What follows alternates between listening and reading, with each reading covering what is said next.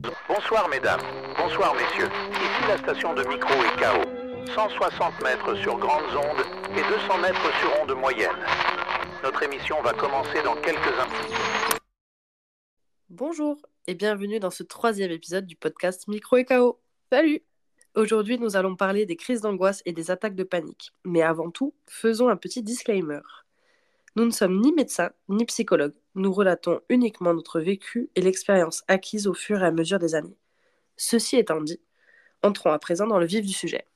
Alors, pour vous expliquer un petit peu ce que c'est, euh, une crise d'angoisse, c'est un accès soudain de peur ou de malaise intense qui survient rapidement et qui atteint son paroxysme en quelques minutes, avec des symptômes euh, physiques et psychiques. Donc euh, la bonne ambiance. Et une attaque de panique, c'est presque la même chose, avec quelques symptômes qui peuvent s'ajouter, euh, comme la sensation de mort imminente. Donc encore mieux, encore plus la bonne ambiance. Et il y a aussi une différence au niveau de l'intensité. L'attaque de panique, elle est plus forte. Par contre, si vous voulez avoir plus de détails, je vous conseille de demander à votre médecin ou à un psy, euh, parce qu'il y a encore beaucoup de choses à dire là-dessus. Alors, que ce soit pour les crises d'angoisse ou les attaques de panique, la liste est assez longue. On va d'abord parler dans un premier temps des symptômes qui sont physiques. Il peut y avoir des vertiges, des étourdissements, des fourmillements dans diverses parties du corps, des sueurs, des maux de ventre, de la tachycardie, sensation d'avoir le cœur qui sursaute ou qui ne bat pas correctement, des maux de ventre, des nausées, des vomissements, mais il peut y avoir aussi des spasmes musculaires, une sensation d'avoir la vision brouillée ou d'avoir une vision étrange, des douleurs et des tensions musculaires, des maux de tête, il peut également y avoir une sensation de souffle court, d'étouffement, d'oppression thoracique, de douleur thoracique et encore beaucoup d'autres symptômes physiques. Au niveau des symptômes plutôt psychiques, il peut y avoir une sensation de mort imminente, une sensation de danger imminent, l'impression de devenir fou ou folle, une sensation d'évanouissement, l'impression qu'on va perdre connaissance, de la déréalisation, de la dépersonnalisation, et pareil comme les symptômes physiques, encore beaucoup d'autres symptômes psychiques en fait, c'est très variable selon les personnes. Euh, mes crises d'angoisse, à moi, ne seront sûrement pas les vôtres. Et chacun va avoir des symptômes différents en fonction de sa personne. Il y a une autre chose qui est importante à dire par rapport aux crises d'angoisse, c'est qu'elles peuvent avoir une source ou non. Je m'explique. C'est que selon les personnes, on va réussir à identifier la cause ou non. Il peut y avoir une cause bien spécifique, un événement traumatisant, une cause qu'on peut identifier, ou alors, chez certaines personnes, on ne peut pas identifier la cause. Donc pour ces personnes-là, en fait, vous allez aller chez un psy et au lieu de travailler sur votre cause, puisque on ne la connaît pas, vous allez plutôt travailler sur vos symptômes. Alors, c'est moi qui vais commencer, puisque du coup j'ai moins de choses à dire que toi, malheureusement pour toi. Moi, mes crises d'angoisse, elles sont apparues assez tard. Enfin, je ne sais pas si on peut dire tard, mais bon. La première, c'était vers 16 ans. Euh, j'étais en voyage avec ma mère à Disney. Et en fait, on avait eu une grosse journée parce qu'on s'était levé euh, très tôt pour prendre l'avion pour Paris. Et après, on avait direct enchaîné euh, la journée dans le parc. Et je me souviens avoir testé un, nouveau manège à l'époque. Et en fait, ça s'est un peu mal passé parce qu'il s'est avéré que la sensation de chute libre me faisait euh, m'évanouir. Et donc, me voilà prise au piège dans le manège, qui, je précise, c'était un truc pour les gosses. Hein, voilà en train du coup de faire de la respiration intensive pour euh, essayer de faire circuler l'oxygène pour pas perdre connaissance dans le manège. Et je sors de là et j'étais vraiment j'étais pas bien, j'étais vraiment pas bien et j'ai passé la journée comme ça. Et puis ça s'est quand même estompé. On arrive euh, au soir. Nous voilà donc dans notre chambre d'hôtel. On est tranquille. Moi, je suis sur mon lit. Et là, je commence à ressentir un sentiment de mal-être. Comme si euh, l'environnement dans lequel je suis il commence à me faire euh, paniquer, mais sans aucune raison. Et je me sens euh, d'un coup très, euh, très seule. Je sais pas comment expliquer, très loin. Un espèce de sentiment de solitude intense, trop bizarre. Et en fait, c'est de pire en pire. Je commence à avoir chaud, je commence à avoir la tête qui tourne un peu. Mais je me souviens qu'à l'époque, le sentiment le plus prédominant que j'avais, c'était surtout la sensation d'instabilité et de détachement avec le monde réel. C'était vraiment, je me sentais ailleurs. Je me sentais flotter dans l'univers. C'était trop bizarre. Et je sais plus trop ce qui se passe à ce moment-là. Mais en fait, euh, pour me calmer, je, vais juste prendre un bain. Et là, ça a commencé à s'arrêter. Donc, euh, morale de l'histoire, euh, prenez tous des bains pour les crises d'angoisse et tuez la planète. Voilà. Non, je déconne, évidemment. Ça t'a pas fait paniquer? Ah si, j'étais en panique totale, je comprenais. En fait, c'était pas logique. C'était absolument pas logique que j'ai Mais- ça à cet endroit-là maintenant, tu vois. T'en as parlé à ta mère sur le coup? Eh ben, je me souviens plus. Ok. Je pense que oui, parce que mais ma, mémoire, elle est moyennement bonne pour ça, là. Il me semble que c'est elle qui m'a proposé d'aller prendre un bain pour essayer de me détendre, je crois. Mais bon, c'était pas non plus alarmant, tu vois. J'étais pas par terre, en boule, en train d'hurler, donc euh, c'était assez euh, gérable, on va dire. Mais par contre, intérieurement, c'était intense. C'était vraiment intense. Et puis, après ça, j'ai plus rien eu pendant 2-3 ans. Après ces 2-3 ans, on part en Italie avec ma mère et ma grand-mère. Et une fois le soir venu, devine quoi? Je refais une crise d'angoisse. Euh, cette fois, c'était dans un resto. Mais par contre, cette fois, je la sens arriver, puisque j'en avais déjà eu une première. Donc, du coup, forcément, la première fois, tu sais pas ce qui t'arrive. Mais une fois que ça t'est arrivé, après, tu es capable de l'anticiper un peu plus, tu vois. Donc, j'essaie de la stopper tant bien que mal. J'y arrive euh, moyennement. Mais par contre, extérieurement, j'arrive à faire en sorte qu'on la remarque pas. Euh, je crois que j'ai un peu le sentiment de honte qui est très présent. Et donc, en fait, j'avais tellement peur de passer pour une folle que du coup, il m'a aidé à garder un pied dans la réalité. Tu vois ce que je veux dire? Mais par contre, en termes de symptômes, euh, j'avais, j'ai, eu les mêmes symptômes que la première. Donc forcément, après ça, j'essaye de comprendre, j'essaie d'analyser euh, le pourquoi du comment je fais ces crises d'angoisse sorties de nulle part. Donc déjà, premièrement, je fais le lien que c'est toujours en voyage, que c'est toujours le soir et que c'est toujours dans des endroits inconnus. Donc du coup, après ça, j'ai essayé de développer des espèces de techniques. Déjà, je les vois arriver beaucoup plus rapidement et surtout beaucoup plus tôt. Genre maintenant, pour te dire, je suis capable, juste en regardant les photos d'un endroit dans lequel je vais potentiellement aller, je vais prévoir comment je vais me sentir dedans. Donc en fait, euh, c'est clairement, enfin, genre j'ai l'impression d'être un X-Men, tu vois, c'est, presque ça. Et admettons, si par exemple je suis euh, au resto et que je commence à la sentir arriver, je vais essayer de rationaliser le plus possible en essayant de prendre conscience factuellement de où je suis. Euh, exemple, ok, là j'ai mon assiette, euh, là mon verre d'eau il est à tel endroit, il est presque vide, ah tiens c'est marrant la couleur de la table, et en fait en faisant ça, ça va laisser le temps, je vais le faire le temps qu'il faut, et ça va laisser le temps à mon cerveau de se réancrer dans la réalité et de finalement constater que je suis pas en danger et qu'il n'y a, il y a pas de menace en fait. Ouais, c'est totalement des techniques d'ancrage en fait. C'est ça. Et ça, en fait, le pire, c'est que je l'ai même pas cherché sur Internet ou quoi. C'est juste en analysant mes, mes deux précédentes, en me disant qu'est-ce que je peux faire, qu'est-ce qui a causé, qu'est-ce qui a déclenché, si tu veux? Et donc, en fait, j'ai j'ai capté que c'était dans des endroits inconnus. Donc, à partir de là, je me suis dit, OK, qu'est-ce que je peux faire pour euh, être en prévention de ça? Déjà, que les endroits inconnus deviennent des endroits connus. Donc, technique, on va sur Google Maps, gentiment, et puis on regarde les endroits dans lesquels on va aller. Évidemment, c'est limité, entre guillemets, parce que dans la vie, il y a quand même des imprévus, il y a des surprises, il y a des trucs qui arrivent. Donc, on va dire qu'à 85% du temps, j'arrive à prévoir là où je vais aller. Et donc, grâce à ça, j'arrive à me préparer mentalement, à me dire, OK, l'endroit, en regardant les photos sur Google, il ressemble à ça. Ça va être comme ça, comme ça, comme ça. Donc, j'arrive à savoir à peu près comment me placer par rapport à ça, tu vois. Donc déjà, le, tout le sentiment d'inconnu, il y est quasiment plus. Et après, comme je te disais, si je suis dans un endroit et que malgré toutes mes précautions, j'ai pas réussi et que là, je la sens arriver, là, je vais faire ce que je t'ai dit tout à l'heure, c'est-à-dire euh, essayer de, de stopper en fait ma pensée. Genre, je lui envoie un énorme coup, je, je coupe le débit et je me concentre sur des trucs ultra terre à terre et ultra euh, factuels. Et généralement, ça marche. Dans le, le même genre, il y a la. Je sais pas si tu connais la technique des 5, 4, 3, 2, 1. Bien sûr. Ouais, bah ça marche sur le même principe en fait.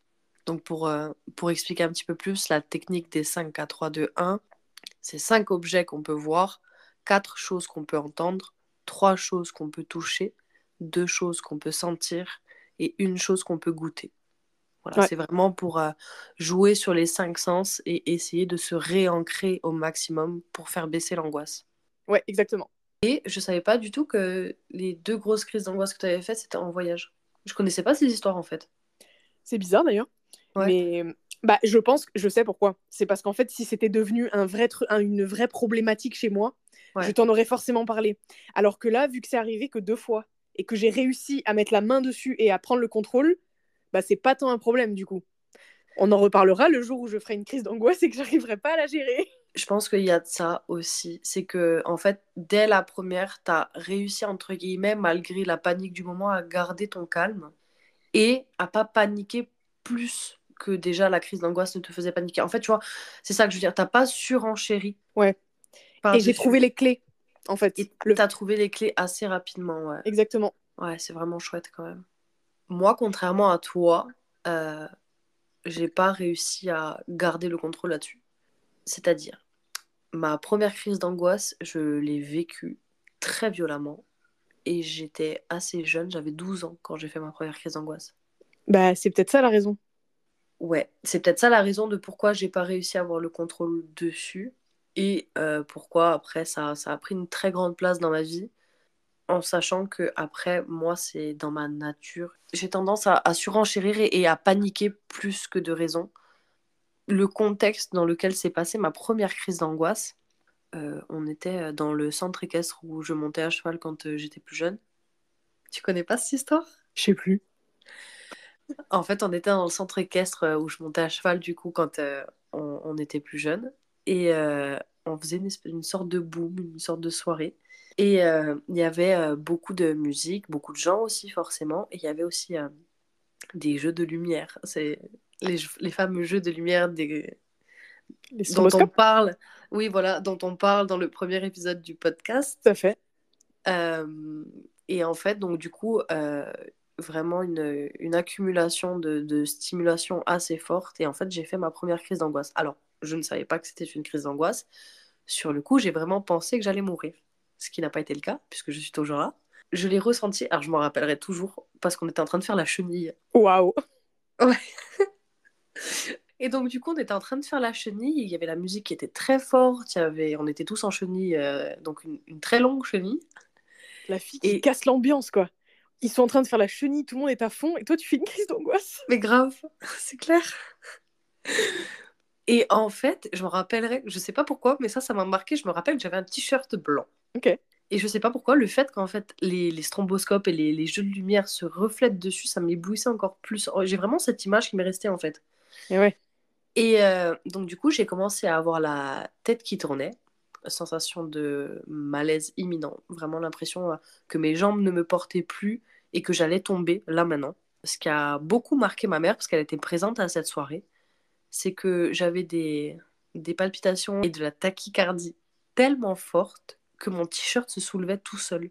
Donc ma mère m'a sorti de l'endroit où il y avait cette fête. On, est, on a été à l'extérieur. On s'est assis sur un banc. Et j'ai mis beaucoup, beaucoup, beaucoup de temps à me calmer parce que je ne comprenais pas ce qui arrivait.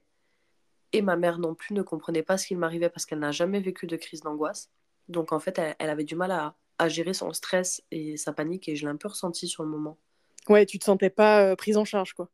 Bah, c'est pas que je me sentais pas prise en charge parce qu'elle était vraiment très présente, elle essayait de, de, de s'occuper de moi, mais je ressentais quand même son stress et sa panique de qu'est-ce qu'elle a ma fille, qu'est-ce qui lui arrive quoi. Ouais, tu, tu sentais qu'elle arrivait pas à anticiper un peu, c'est ça. C'est ça. Et en fait, à partir de là, euh, s'en sont suivis un nombre de crises d'angoisse incalculables. Euh, alors au début, ça n'a été que dans des endroits où il y avait beaucoup de monde, beaucoup de lumière et beaucoup de bruit, parce qu'en fait mon cerveau avait associé la première crise d'angoisse à certains stimuli, et du coup à chaque fois que je retrouvais ces mêmes stimuli, bah, je redéclenchais une crise d'angoisse. Et puis ça a été de plus en plus loin, c'est-à-dire que c'était plus les jeux de lumière, c'était tout simplement les lumières qui avaient une intensité un peu trop forte, ça pouvait me déclencher une crise d'angoisse. Tous les endroits où il y avait du monde, donc par exemple les magasins, la rue, ça allait me déclencher une crise d'angoisse. Tous les endroits où il y avait des bruits un peu trop forts, ça allait me déclencher une crise d'angoisse. Et du coup, à force, à force, tout était prétexte à me déclencher une crise d'angoisse et je faisais des crises d'angoisse absolument partout, avec n'importe qui et dans n'importe quel endroit. Ouais, en fait, ton l'étau se resserrait en fait. Tout à fait tout à fait. Et en fait, euh, tu essayes de mettre en place des stratégies pour vaincre ces crises d'angoisse. Et il y en a forcément qui sont pas adaptées. Alors toi, tu as réussi à trouver une stratégie adaptée de suite, ce qui est super cool. Moi, j'ai essayé plein de trucs. Et la première chose que j'ai essayé qui n'a pas fonctionné, et qui fonctionne rarement, dans tous les cas, c'est la stratégie d'évitement. Parce qu'en fait, j'essayais d'éviter les stimuli qui m'avaient déclenché ma première crise d'angoisse, sauf qu'en fait, bah, les taux se rétrécissent très vite, puisqu'en fait, tu vas faire une crise d'angoisse dans un grand magasin, tu vas te dire, bon, les grands magasins me déclenchent des crises d'angoisse, je vais aller dans des plus petits magasins. Donc tu mets en place une stratégie d'évitement jusqu'au jour où tu fais une crise d'angoisse dans un petit magasin. Parce qu'en fait, Et là, qu'est-ce que tu fais? problème. Bah, c'est ça, en fait. Tu n'as pas réglé le problème des crises d'angoisse, tu as juste contourné le problème. Et en fait, donc du coup, bah, tu vas éviter d'aller au petit magasin, tu vas aller dans une toute petite supérette, mais jusqu'au jour où tu vas faire une crise d'angoisse dans une petite supérette. Et au bout d'un moment, tu fais quoi en fait? Tu fais plus tes courses, tu manges plus. Ça. Donc c'est pas, c'est vraiment pas la bonne solution parce que j'en étais arrivée à un point où euh, tout était sujet à faire une crise d'angoisse. Tout était prétexte à faire une crise d'angoisse. Ouais, ouais, parce qu'en fait, au lieu d'affronter, alors c'est absolument pas ta faute, hein, évidemment, mais au lieu d'affronter les premiers déclencheurs et de, de te désensibiliser de ça en, trouvant voilà, des méthodes et des, des manières d'y penser et de te recréer euh, des schémas de pensée qui vont être moins traumatisants, tu te laissais euh, gagner du terrain petit à petit et en fait les trucs qui étaient à la base normaux pour toi devenaient de plus en plus déclencheurs et donc finalement tu te retrouvais à faire des crises d'angoisse H24 euh, parce que tout t'étais devenu un déclencheur. C'est ça. Alors après, il faut savoir aussi qu'on est tous différents. Moi, j'ai réagi comme ça. D'autres personnes ne réagiront pas comme ça. Il faut être assez clair là-dessus. Je pense qu'il y a quelque chose aussi, un facteur en plus qui s'est rajouté chez moi, c'est que depuis toujours, j'ai une tendance euh, assez hypochondriaque. Et en fait, du coup, le moindre symptôme physique, que ce soit de l'angoisse ou pas, est sujet à me faire paniquer. Et du coup, quand j'ai fait mes premières crises d'angoisse, qu'on m'a emmené consulter, alors on m'a emmené voir un cardiologue pour être sûr que mon cœur allait bien parce que j'avais quand même eu euh, une grosse crise de tachycardie pendant ma crise d'angoisse, donc on voulait être sûr que ça allait bien. Une fois le contrôle effectué, le cardiologue m'a dit que tout allait bien. J'ai toujours cette part de moi de me dire oui, mais et s'il n'avait pas vu quelque chose? Et s'il était passé à côté de quelque chose? Et en fait, ça va être comme ça pour tous les symptômes physiques que j'ai liés à mes crises d'angoisse. J'ai passé je ne sais pas combien de scanners, je ne sais pas combien d'IRM, j'ai fait je ne sais pas combien de prises de sang, j'ai vu je ne sais pas combien de spécialistes qui à chaque fois n'ont jamais rien trouvé. Euh, j'ai été même jusqu'à réeffectuer des examens que j'avais déjà faits, euh, des IRM cérébrales euh, qui durent 45 minutes, enfin vraiment des gros examens pour être sûr qu'il n'y ait rien. J'ai continué à faire des crises d'angoisse et il y a toujours cette part de moi qui au fond se dit oui mais est-ce si il n'avait pas vu quelque chose? Parce qu'en fait, ces crises d'angoisse et ces attaques de panique sont tellement violentes.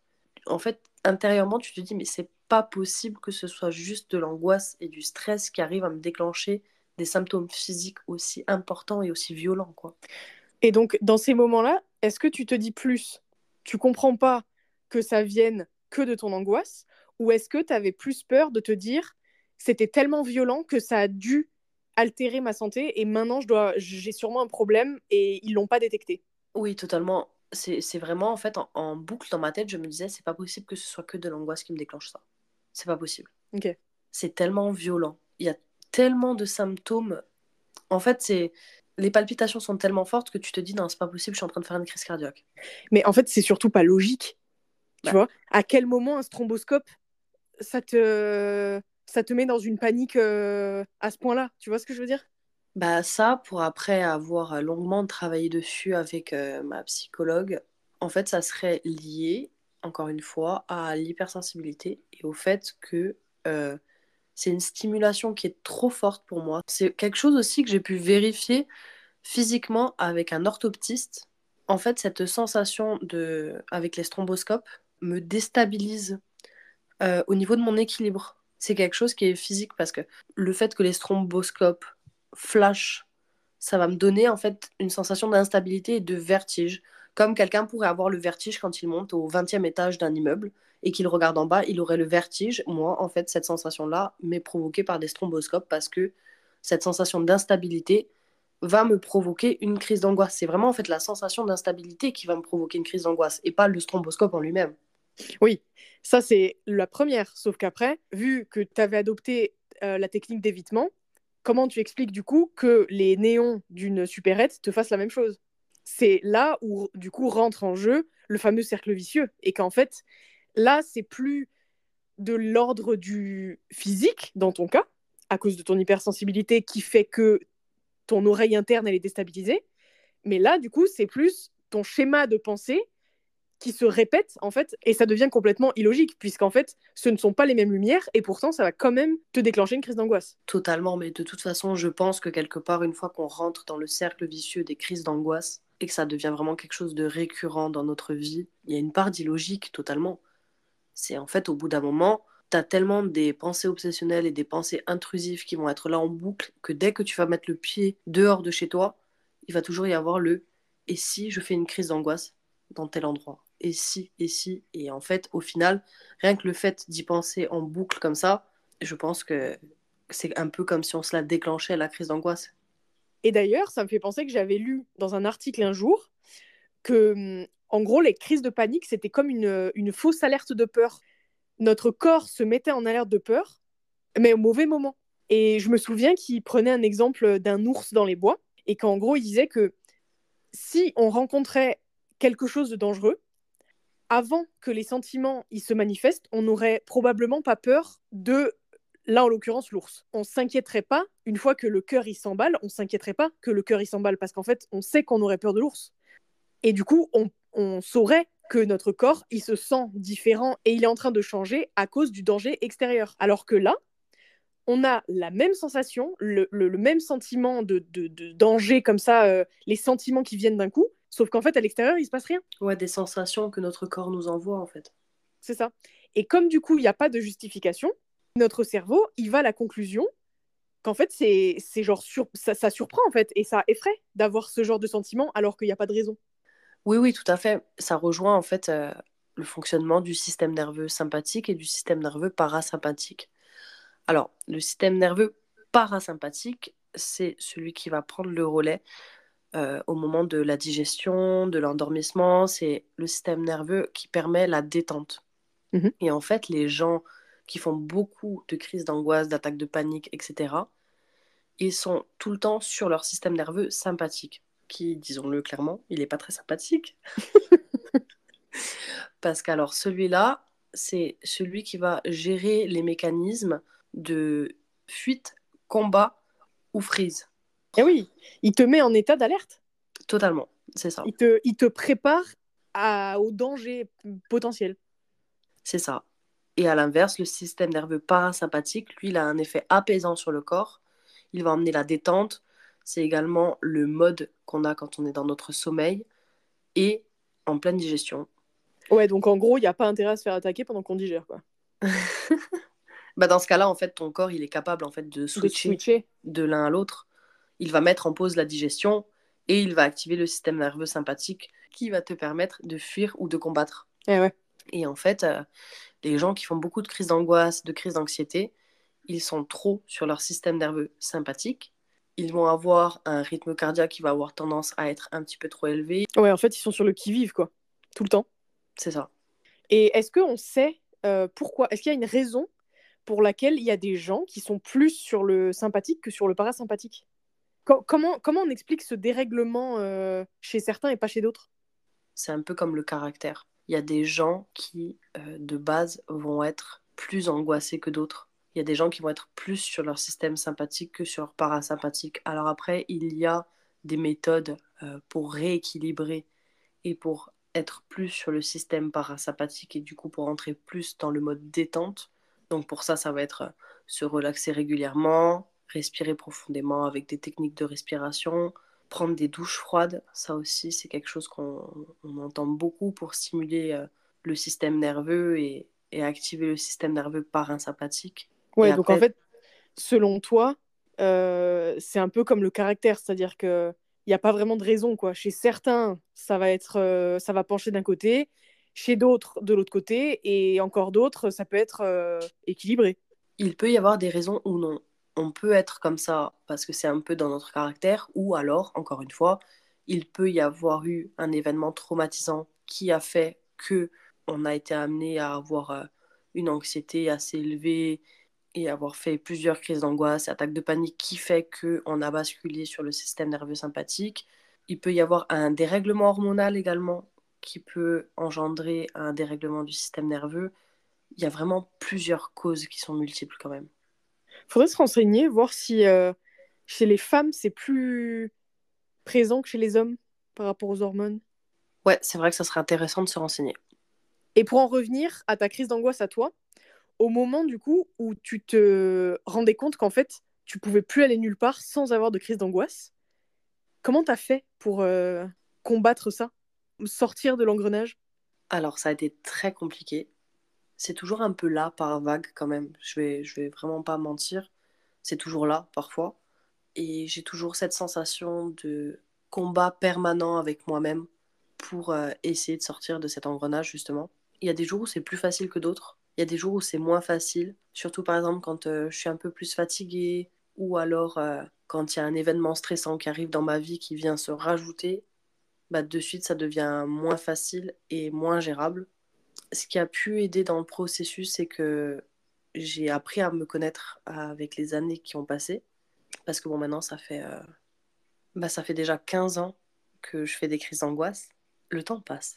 Et avec le temps, j'ai réussi à connaître mes symptômes, à savoir que j'ai énormément de symptômes différents. Mais maintenant, je pense qu'au bout de 15 ans, j'en ai un petit peu fait le tour. Donc déjà, je panique un peu moins. Et euh, bah, en fait, je me fais violence. Il n'y a pas longtemps aussi, euh, ce qui m'a beaucoup aidé ces derniers mois et ces dernières semaines, c'est que j'ai entamé une thérapie cognitive et comportementale une thérapie cognitive et comportementale, c'est basé sur l'exposition. Donc en fait, on s'expose aux déclencheurs euh, des crises d'angoisse.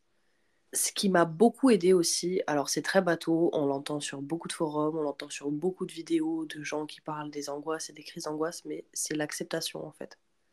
Parce qu'à un moment donné, euh, j'arrivais plus à sortir de chez moi parce que j'étais rentrée vraiment dans la peur d'avoir peur. C'est-à-dire que j'avais tellement peur de faire une crise d'angoisse ou une attaque de panique avant même de sortir de chez moi. J'étais tellement dans l'anticipation que je me la provoquais. Et en fait, à partir du moment où j'ai accepté mes symptômes, que j'ai accepté que de toute façon, je n'allais pas mourir d'une crise d'angoisse parce qu'on ne meurt pas d'une crise d'angoisse, bah en fait, je me suis dit, bah tant pis, je sors. Et si ça arrive, ça arrive, c'est pas grave en fait.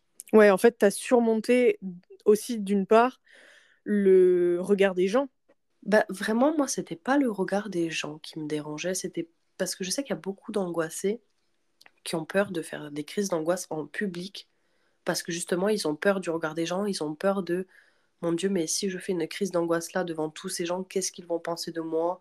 Ou je vais avoir honte, etc. Ouais, c'est la honte. C'était pas un problème que j'avais. Moi, c'était vraiment plus le fait de sortir à l'extérieur, je ne me sentais pas en sécurité la peur, par exemple, de ne pas être secouru, ce qui est totalement contradictoire parce que j'étais à l'extérieur, entourée de monde, donc euh, si je faisais une crise d'angoisse qui se passait mal et qui virait au drame, j'aurais totalement pu être secouru. C'est assez paradoxal, de toute façon, l'angoisse est totalement illogique. Est-ce que tu culpabilisais d'avoir ça? Ah, totalement. Je culpabilisais, je culpabilise toujours encore parce que déjà de 1, ça m'a privé d'une partie de mon adolescence. Il y a plein de choses que je me suis interdit de faire, entre guillemets, parce qu'à l'époque, j'en étais pas capable. Euh, les sorties avec les copains euh, et les copines en boîte, euh, tout ce qui est parc d'attractions qui me provoquait des sensations un peu trop fortes, et bah, je savais que ça allait me déclencher des crises d'angoisse. Les sorties avec trop de monde ou dans des endroits où il y a trop de bruit. Un truc que je regrette aussi, que j'espère faire un jour, c'est un peu mon goal dans la vie, c'est de pouvoir assister à un concert. Parce que c'est vraiment la somme de toutes les choses qui me déclenchent des crises d'angoisse. c'est le boss final. C'est le boss final, c'est ça. C'est les gens, le bruit, une foule, les lumières.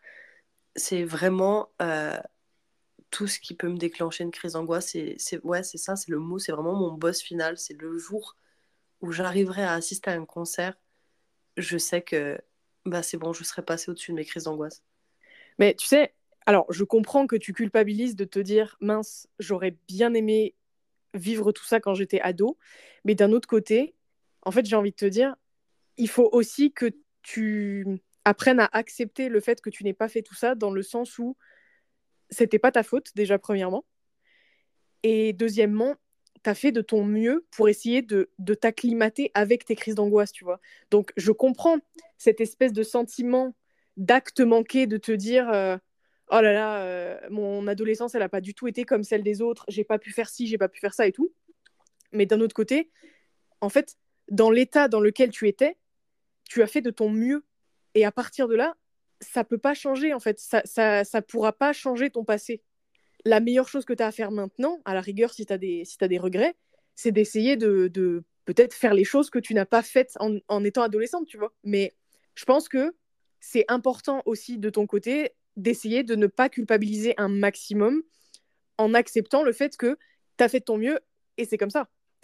Et après, je peux aussi comprendre que du coup, tu puisses aussi culpabiliser, de culpabiliser de ça, tu vois, parce que c'est facile à dire, mais c'est clairement moins facile à faire, hein, de dire ouais, euh, te prends pas la tête, culpabilise pas, parce que machin. Évidemment que c'est difficile. Et c'est pour ça que dans ces cas-là, bah, c'est super important d'aller demander de l'aide à quelqu'un, à un pro, à un psy, euh, pour essayer justement d'entamer ce travail-là, de te dire que vraiment, c'était pas ta faute, tu as fait de ton mieux, et de d'essayer de, voilà, de mettre en place des choses maintenant pour essayer de, de t'enlever ces regrets et de faire les choses que tu as envie de faire. Oui, je suis d'accord avec toi. Après, euh, alors, il n'y a pas trop ce sentiment de culpabilité, c'est plus vraiment un sentiment de regret. Il y a quelque chose aussi qui est hyper frustrant, c'est que encore à l'heure actuelle, je souffre de crises d'angoisse et d'attaques de panique.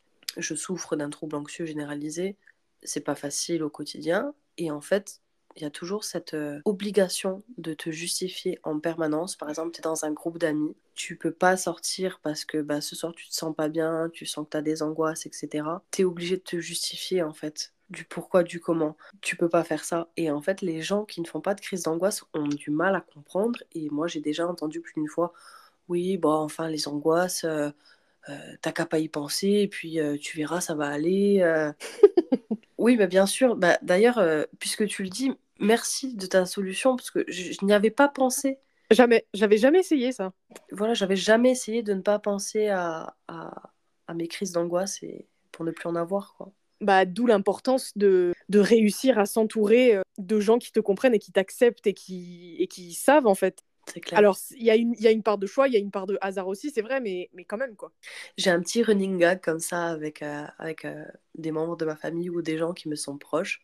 C'est que quand euh, je suis obligée d'aller dans une grande surface pour X ou Y raison, parce que maintenant, franchement, le drive, c'est la vie, euh, mais quand je suis obligée d'aller dans une grande surface avec quelqu'un pour euh, X ou Y raison, euh, tous mes proches sont au courant de ne pas paniquer s'ils me voient partir en courant de la grande surface. Et je me souviens de la première fois que j'ai expliqué ça à, à, mon mari. Je lui ai dit, on est rentré dans une grande surface et je lui ai dit, si tu me vois partir en courant, tu t'inquiètes pas, c'est normal. Sans lui donner plus, plus d'explications. Ça peut paraître très drôle dit comme ça, mais en fait, ils sont tout à fait au courant. Et euh, si je pars en courant, bah, j'ai besoin d'un peu d'air. Et après, je, si ça va mieux, je rentre. Ou au pire, euh, j'arrive à choper les clés de la voiture en passant et j'attends dans la voiture. Quoi. Ouais. Mais voilà, je travaille sur ça. Et franchement, la TCC m'aide beaucoup. C'est aussi super important de rappeler que les crises d'angoisse, je pense que tu l'as déjà dit tout à l'heure, mais les crises d'angoisse, ce n'est pas nocif pour la santé, ce n'est pas dangereux pour votre santé. Par contre, si, admettons, vous faites des crises d'angoisse euh, vraiment à répétition et que ça devient vraiment quotidien, euh, là, vous pouvez faire le choix d'aller vérifier avec un médecin pour au moins vérifier si tout va bien, si tout est bon et que vous n'avez pas un problème de santé sous-jacent. Un autre truc, c'est que si, comme Laurie, euh, vos crises d'angoisse, elles commencent à apparaître dans quasiment toute la sphère de votre vie, et que à ce moment-là, ça vous empêche de faire certaines activités ou que voilà, vous devez vous restreindre et adapter votre vie à vos crises d'angoisse, là aussi, ça c'est handicapant. Et ça, pour le coup, vous pouvez aller voir un professionnel, donc un psychologue ou un psychiatre, essayer de travailler avec lui pour régler ce souci. C'est ça. En fait, à partir du moment où l'angoisse a un impact sur votre vie quotidienne et sur vos activités quotidiennes, c'est vraiment important d'aller faire checker par un psychologue ou par un psychiatre qu'il n'y ait pas justement un trouble anxieux généralisé qui est en train de se développer ou un autre trouble psychiatrique. Donc n'hésitez pas à aller faire vérifier ça si vous avez le moindre doute. Tout à fait. Parce que c'est vrai que si on laisse traîner, ça peut après prendre des plus grosses proportions et du coup se transformer en vrais troubles avec lesquels vous allez beaucoup plus galérer. Quoi. Tout à fait. Bon, je pense qu'il est temps de clôturer cet épisode sur les crises d'angoisse et les attaques de panique. On espère que cet épisode vous aura plu. N'hésitez pas à aller nous suivre sur les réseaux sociaux TikTok et Instagram Micro et KO. Rendez-vous lundi à 6h pour le prochain épisode. On vous dit à bientôt. Salut. Salut